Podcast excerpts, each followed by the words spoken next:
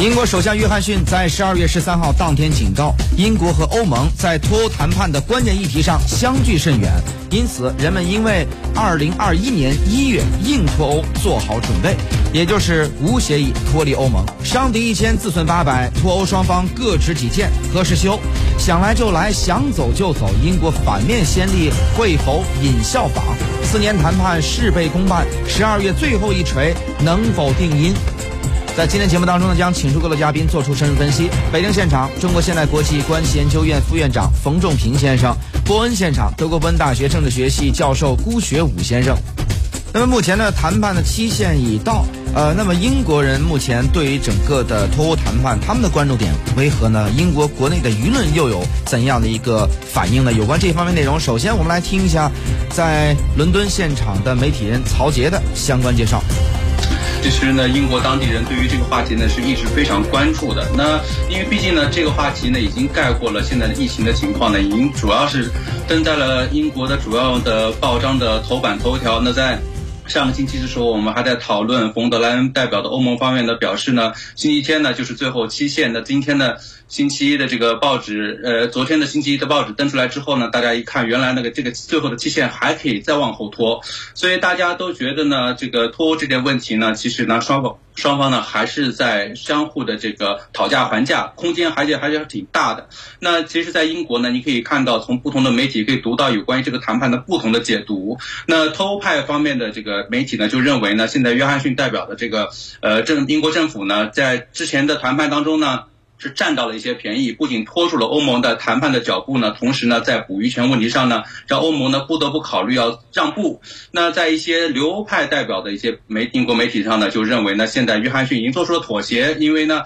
按照冯德莱恩在布呃在布鲁塞尔的讲话说呢，其实双方的谈判呢已经有了一个基础，有了进展，那就是英国同意用条约的方式来确定未来公平竞争的这个呃准则，所以就是说英国呢愿意有协议的脱欧，所以呃不同的说。说法呢，也就代表呃一些影响着英国的当地的不同的民众，但是呢，有一些英国的舆论呢，非常清楚的指出了一点，那就是无论是英国老百姓还是欧洲大陆的观众啊受众看到的现在的媒体的最新的跟进的报道呢，都是片面之词，因为在过去的一个多月的时间里呢，其实双方的这个谈判的进展呢，仍然是非常的缓慢的。那最大的问题呢，归根到底还是英国与欧盟在一个问题上是纠缠不清，那就是。英国明年一月份真正的结束了脱欧过渡期之后，英国在未来还要不要听欧盟的？因为在这最近的一轮的谈判当中呢，欧盟提出了一个非常呃严苛的条件，那就是英国必须要尊重欧盟未来出台的一些法律法规。那这让英国约翰逊政府呢感到非常的不满，认为呢在这个问题上呢是不能让步的。所以，但是呢他又不能够明说，所以最好的办法呢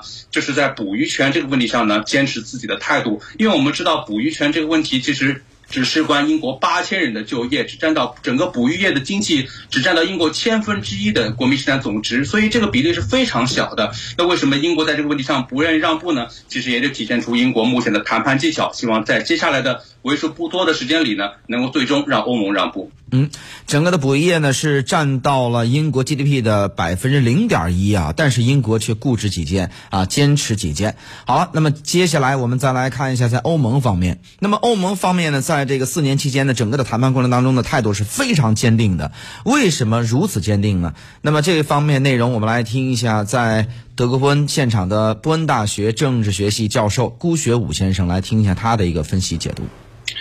欧盟这个强硬的态度，主要是出于对这个欧洲共同体未来的政治命运的担忧，因为在历史上还是吧没有出现像这么大的一个是吧脱欧的一个一个一个程序，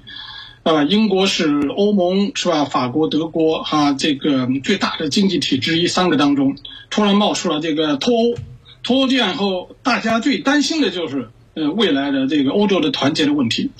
因为从欧洲的角度讲吧。英国脱欧带了一个很坏的头，有就是默克尔和马克龙多次强调过的，就是破坏了整个欧盟的统一的整合的进程，破坏了整个主权国家向跨主权国家过渡的整个进程。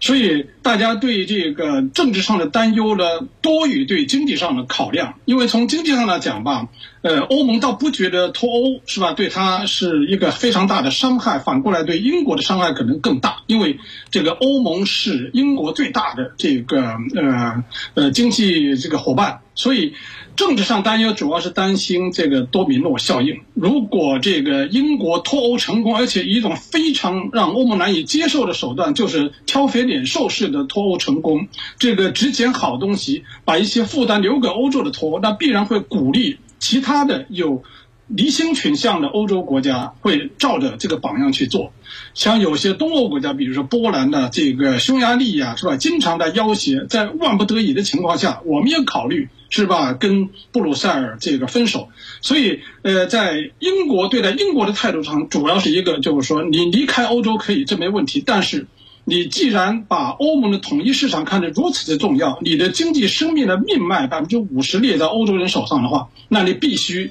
就像刚才曹杰讲的，要服从欧盟的统一的标准，包括未来的标准。也就是说，这个呃，你脱了可以，但实际上你的生活的点点滴滴都要好到受受到欧盟的节制，这是英国可能不愿意接受的。英国外交部长昨天也刚说，我们现在跟欧盟主要的区别就是，欧盟试图强迫我们接受一个历史上不平等的条约，因为欧盟在同所有的其他国家进行外贸谈判的时候，包括日本、加拿大、包括越南在内，都没有提出这样苛刻的条件，呃，只是对英国提了这么。苛刻的条件，所以英国觉得非常委屈，所以有必要要跟欧盟抗争到底。嗯，想必欧盟也想表达一个态度，就是这儿不是说来就来，说走就走，住酒店啊。好，那么接下来我们再来考虑一下，就看到现在已经过了最后的十三号的一个啊最后的谈判期限，那么双方也表示说愿意继续谈下去。那么继续谈下去会谈成什么样？会有怎样的一个结果呢？会达到一个怎样的效果呢？有关这方面内容，我们来听一下在北京现场的中国现代国际关系研究院副院长冯仲平先生先生的一个分析解读。我我是我是觉得啊，这个这这次谈判的这个期限啊，他们自己设定那个期限又过去了，还继续往下谈，说明了一个什么问题呢？说明了就是双方的都还是因为因因为这个脱欧是一个双输，对英国是个输，对欧盟也是个输输的一个结果，所以呢是双方的都想。把这个书的这个最呃负面的效应呢减少的最小，所以英国呢就死呃一定要坚持要能谈出个东西来。欧盟也是个书，欧盟可能失去的少一点啊。但是欧盟英国也是世界第六大经济体，刚才这顾教授讲的是这欧盟内的最大的经济体之一，所以它也是个重要的市场。特别英国是有一个重要的一个一张牌，就刚才曹曹姐讲的很对，这个捕鱼业对英国来说不重要，但是对欧盟来说就重要，对法国这些国家的重要。所以英国呢就拿这张牌来和和和欧盟谈。欧盟的这个优势在什么地方呢？欧盟的优势在它的那个市场。他那个统一市场对英国的诱惑力太大了啊！这也就是英国为什么这个呃，他这个脱欧了，但他还想重返那个统一市场。所以我们看到这样一个很有意思的情况，就是说双方都不都觉得这个利益还是很大的啊。正因为这个点，导致他们不希望破裂，不希望这个谈判破裂。但是啊，但是这个谈判这个前景呢，我觉得有一个很大的问题，就是说。这个一个谈判要成功，一个是利益问题，还有一个政治意愿问题。我现在发现双方的政治意愿都不是很足。欧盟的政治意愿呢，就是欧盟觉得谈不成也行啊，就是让你英国付出一些代价啊。英国呃，欧盟实际上现在等英国脱以无无锡一脱以后，过一段时间让英国重新回到谈判桌上来，这是欧盟现在的一个想法。英国呢，我觉得他是这样，他就觉得这个这个。呃呃，这个我我现在，呃，我如果我是我要脱欧了，我成为一个独立的国家了，但是我还要接受你的规则，他就觉得那我我我和我的的不脱欧有什么区别呢？就就约翰逊这些硬硬脱欧派，他都没法再给英国国内的老百姓做个交代，所以说归归纳一下这两句话啊，都不想这个无锡一脱，但是双方的政治意愿又不强，导致现在这样一个情况，我觉得。有有三种可能性，一种就是说，就是没无协议谈判啊，最后就就这样的分手了啊，很生气，双方很生气。一种呢就是说，这个最后草草的签一个，这个不是很好的一个协定，水平不高的，但是毕竟签了这么一个东西。还有一种可能性，大家可能都没想到，就是过了十二月三十以后，还在谈，啊，这种可能性技术上是可以的啊。主持人，您正在收听的是《私家车看天下》。